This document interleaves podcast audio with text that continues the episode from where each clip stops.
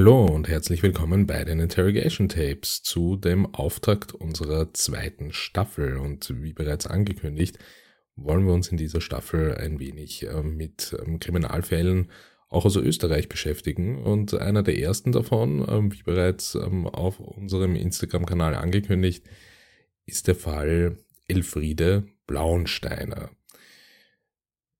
Dieser Fall ist besonders morbide eigentlich, weil Elfriede Blauensteiner ähm, eine, eine, eine Person war, die ähm, im Wesentlichen von zwei Bestrebungen in ihrem Leben geprägt wurde, kann man sagen, ähm, und auch bestimmt wurde. Das eine ist ein, ein, ein klassisches Suchtphänomen, ähm, das wir in der sozialen Arbeit sehr, sehr oft antreffen und über das wir auch in der nächsten Analysefolge ausgiebig mit Sandra sprechen werden. Und das ist das Phänomen der Spielsucht.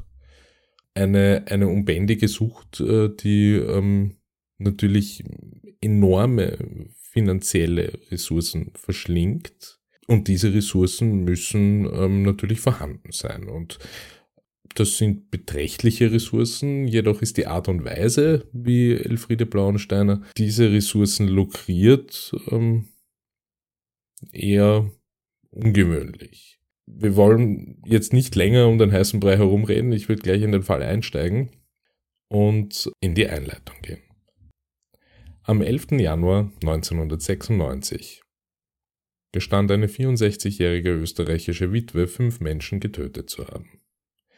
Obwohl sie später ihr Geständnis widerrief, gehen die Behörden bis heute davon aus, dass sie für weitere Morde verantwortlich ist, die sich insgesamt über ein Jahrzehnt hingezogen haben. Elfriede Blauensteiner, die von der lokalen Presse als die schwarze Witwe bezeichnet wurde, gestand ihren Ehemann, zwei frühere Liebhaber und zwei weitere Männer ermordet zu haben, weil sie es verdient hätten zu sterben. Dies ist der Fall von Elfriede Blauensteiner.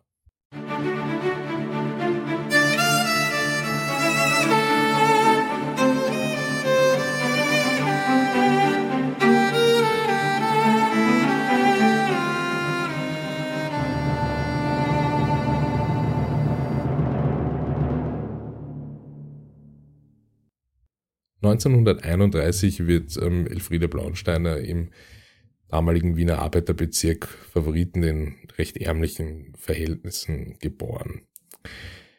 Es ist hier in diesem, in diesem Kontext notwendig, dass man, dass man sich ähm, in die damalige Zeit hineinversetzt. Also wir waren hier in der Zwischenkriegszeit, ähm, die große Rezession war auf ihrem Höhepunkt und ähm, die Bewegung der nationalsozialistischen Arbeiterpartei war im Aufschwung und ähm, der Zweite Weltkrieg stand mehr oder weniger vor der Tür. Hier ähm, gab es einfach grundsätzliche Bedürfnisse, die in dieser Armut nicht befriedigt werden konnten. Und das war in allererster Linie Hunger. Dieser stand nämlich an der Tagesordnung. Ähm, ob jetzt mit ähm, psychischen Tricks, ob bewusst oder unbewusst, ähm, halten die Mutter und der Stiefvater die Elfriede ähm, ja, in ihrer Beziehung miteinander ähm, weiterhin aufrecht. Das heißt, die Beziehung der Eltern war eigentlich ähm, wirklich nicht gut.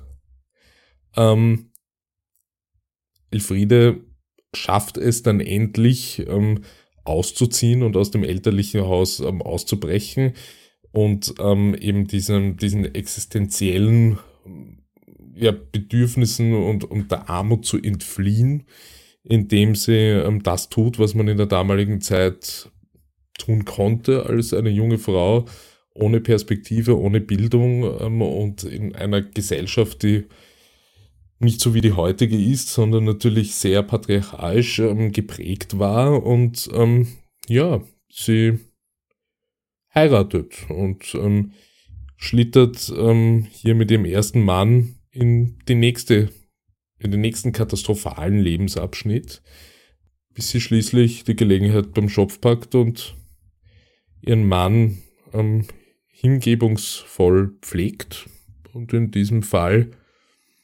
zu Tode pflegt. Ähm, selbst ähm, ist sich Elfriede Blauensteiner keiner Schuld bewusst, ähm, aufopferungsvoll ordnet sie ähm, ihr Leben der Pflege unter, Bewunderung und Anerkennung von außen für ihre Opferbereitschaft und für ihre uneigennützige Hilfeleistung sind durchwegs auch in ihren Stellungnahmen nach ihrer Verhaftung ihr, ihr höchster Lohn. Auf eine recht perfide Art und Weise wird deutlich, welche Einschränkungen es halt auch mit sich bringt, wenn man zu sehr auf Bestätigung von außen angewiesen ist. Die Behörden gehen davon aus, dass ähm, die besessene Spielerin ähm, die Morde eben beging, um ihre teure Sucht zu finanzieren. Um als nächstes auf ihr erstes Opfer detaillierter einzugehen, muss man sagen, dass das ähm, der Hausmeister ihres Wohnhauses war, ähm, dem sie 1981 laut ihren Aussagen zum Selbstmord verhalf, weil er seine Frau und Kinder misshandelte. Danach folgte ihr zweiter Ehemann Rudolf Blauensteiner, der im August 1992 starb, nachdem er zehn Tage lang in einem mysteriösen Koma gelegen hatte. Vier Monate später starb eine wohlhabende Frau, die in Blauensteiners Nachbarin in Wien war, nachdem sie von ihr gepflegt worden war. Zufälligerweise hatte sie gerade ihr Testament zugunsten von Elfriede Blauensteiner geändert. Im Juni 1995 starb dann ein weiterer 65-jähriger Mann, den sie über eine Zeitungsannonce kennengelernt hatte, nachdem er ein Jahr lang von ihr betreut worden war. Diese Zeitungsannonce oder eine dieser Zeitungsanzeigen ähm, haben wir euch bereits auf unserem Instagram-Account ähm, verlinkt. Ein 80-jähriger Lebensgefährte starb an Krebs, ähm, bevor sie sich in seine Pflege einmischen konnte. Als findige Kriminelle fälschte ähm, Elfriede Blauensteiner ähm, sein Testament, um ein Erbe in Höhe von in etwa damals 15.000 Euro zu erlangen. Ein anderes Opfer, das ihre Behandlung überlebte, sagte, dass es ähm, sich, obwohl im Zweiten Weltkrieg gekämpft hatte und fünf Jahre lang in russischer Kriegsgefangenschaft war, nie schlechter fühlte als nach einer von seiner geliebten Elfriede zubereiteten Mahlzeiten. Elfriede Blauensteiners Prozess in Krems in Niederösterreich begann am 10. Februar 1997. Wegen fehlender Beweise wurde Elfriede Blauensteiner nur des Mordes an Alois Pichler angeklagt, einen 77-jährigen Rentner, der im November 1995 starb, wenige Monate nachdem ähm, Elfriede Blauensteiner eben über die besagte Zeitungsannonce kennengelernt hatte. Der Staatsanwalt ähm, Friedrich Kutscherer beschuldigte, beschuldigte Blauensteiner ihm mindestens 70 Dosen Euglucon, das ist ein Medikament zur Senkung des Blutzuckers, in die Milch gegeben zu haben. Man muss hier an dieser Stelle sagen, ähm, die Vergiftungsmethoden, die Elfriede Blauensteiner eingesetzt hat, ähm, kamen nicht ähm, von irgendwoher. Sie hatte Verwandtschaft und auch ihre ersten Liebschaften, die ähm, zuckerkrank waren. Und Euglukon ist ähm, eine, eine, ein Präparat, ähm, das den Körper dazu anregt, Insulin zu produzieren. Ähm, jetzt kann dies bei jemandem, der nicht zuckerkrank ist, auch zu einer Unterzuckerung führen. Und diese Unterzuckerung ähm, kann bis hin zu Lebensgefahr und komatösen ähm, Zuständen ähm, sich, sich, sich ausweiten. Und ähm, dies ähm, ist besonders gefährlich in Kombination mit einem anderen Präparat, zu dem wir gleich kommen, welches Elfriede Blauensteiner auch ähm, angewandt hat, und zwar ein Antidepressivum. Am Tag vor dem Tod von Alois Bichler gab ähm, Elfriede Blauenstein ihm eben 20 Tabletten gegen Depressionen.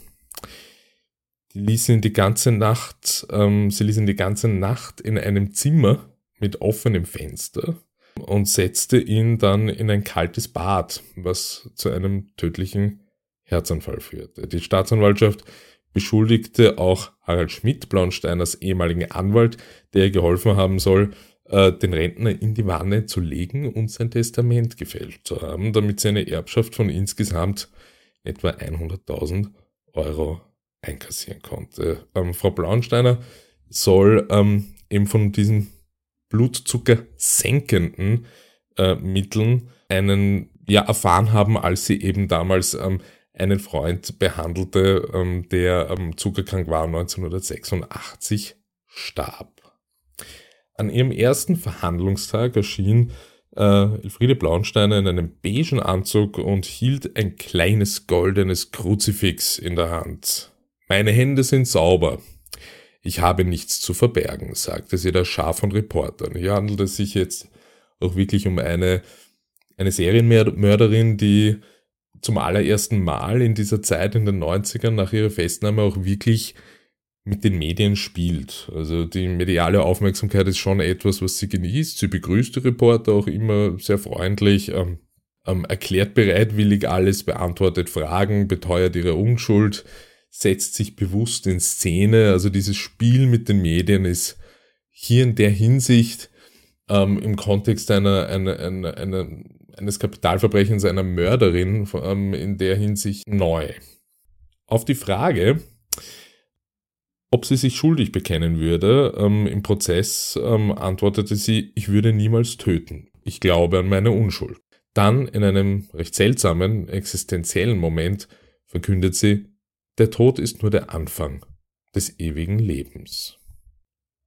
Inzwischen hat äh, Elfriede Blaunsteiner ihre Memoiren äh, in der österreichischen Wochenzeitung News damals veröffentlicht. Darin äh, behauptet sie zum Beispiel, dass sie nichts Böses getan hatte, weil sie ihren Männern ja nur helfen wollte. Elfriede, die immer optimistisch war, hoffte immer wieder und durchwegs darauf, wieder heiraten zu können, sobald sich ihre juristischen Probleme gelegt hatten. Zu ihrem Pech wurde sie jedoch am 7. März 1997 äh, eben des Mordes am besagten Alois Pichler für schuldig befunden und zu einer lebenslangen Haftstrafe verurteilt. Schmidt, ihr ehemaliger Anwalt, erhielt sieben Jahre, weil er der Frau bei dem Verbrechen geholfen und das Testament des Opfers gefälscht hatte. Im Jahr 2001 fand der zweite Prozess statt, äh, nachdem die Exhumierung von zwei weiteren mutmaßlichen Opfern weitere Spuren tödlicher Pflegedienste, wenn man so nennen kann, bestätigt hatte und wiederum das Präparat in einer mehr als therapeutischen Dosis Euglukon. Es gab eine breite Diskussion darüber, äh, über die Kosten eines zweiten Prozesses zur damaligen Zeit, da das österreichische Recht ohnehin eine zusätzliche Verurteilung nach der Höchststrafe, die die lebenslange ähm, Gefängnisstrafe war, nicht zulässt. Der zweite Prozess wurde dennoch abgehalten, damals begründet aus psychologischen Gründen. Nachdem Elfriede Blauensteiners Nachbarin Franziska Köberl, damals 84, ihr 1992 ein Sparbuch mit in etwa 170.000 Euro und dem Kennwort Himmel übergeben hatte, war sie bald darauf verstorben. Hier sind wir jetzt schon bei den Opfern, ähm, die erst im zeitlichen Kontext 2001 ähm, eben in den Ermittlungen auftauchten. Die Diagnose war Unterzuckerung. Ähm, Elfriede Blaunsteiner gab bei ihrem anfänglichen Geständnis, was sie auch widerrufen hatte, an, in etwa 230 Casino-Besuche pro Jahr zu absolvieren. Das heißt, das Geld reichte dann nicht lange aus. 1994 lernte Elfrieda Blauensteiner den pensionierten Friedrich Döcker kennen und heiratete ihn. Die Flitterwochen dauerten nur so lange, bis er sein Haus auf die Gattin übertrug. Das wirkte sich fatal auf seinen Blutzuckerspiegel aus. Der Tod ihres ersten Mannes Rudolf war nicht Gegenstand des Prozesses des zweiten. Ähm, sie gab jedenfalls zu, dass sie mit ihm nur experimentiert habe, damit er zunimmt, weil, sie, weil er ihrer Ansicht nach untergewichtig war. Auch ähm, in der zweiten Verhandlung zeigte sich die fröhliche Witwe mit schwarzem Humor, als sie gefragt wurde, wie die Drogen ähm, in den oder die Präparate in den, in den Opfern gefunden werden konnte, schob sie die Schuld auf den Pathologen, der schließlich nur durch ähm, ihren Fall Professor wurde. Ähm, er fand Euglakon immer bei Blauensteiner Opfern. Die Geschworenen hatten weniger Sinn für Humor und verurteilten sie in zwei weiteren Fällen wegen Mordes.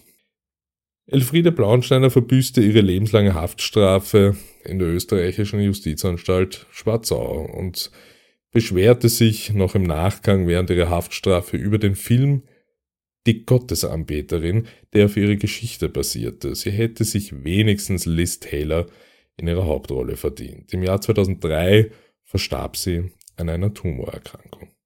Die von der schwarzen Witwe angekündigten Memoiren sind im Übrigen nie veröffentlicht worden. Ja, das war die Fallfolge zu Elfriede Blauensteiner. Und ich freue mich schon auf die nächste Episode, in der wir sehr viel zu analysieren haben und sehr viel Tonmaterial auch für euch haben, um zu verdeutlichen, wie es im Fall Elfriede Blauensteiner dazu kommen konnte, dass sich jemand über die kontinuierliche Vergiftung mehrerer Menschen ihre Spielsucht finanzieren konnte. Bis dahin wünsche ich euch alles Gute und bis bald. Tschüss.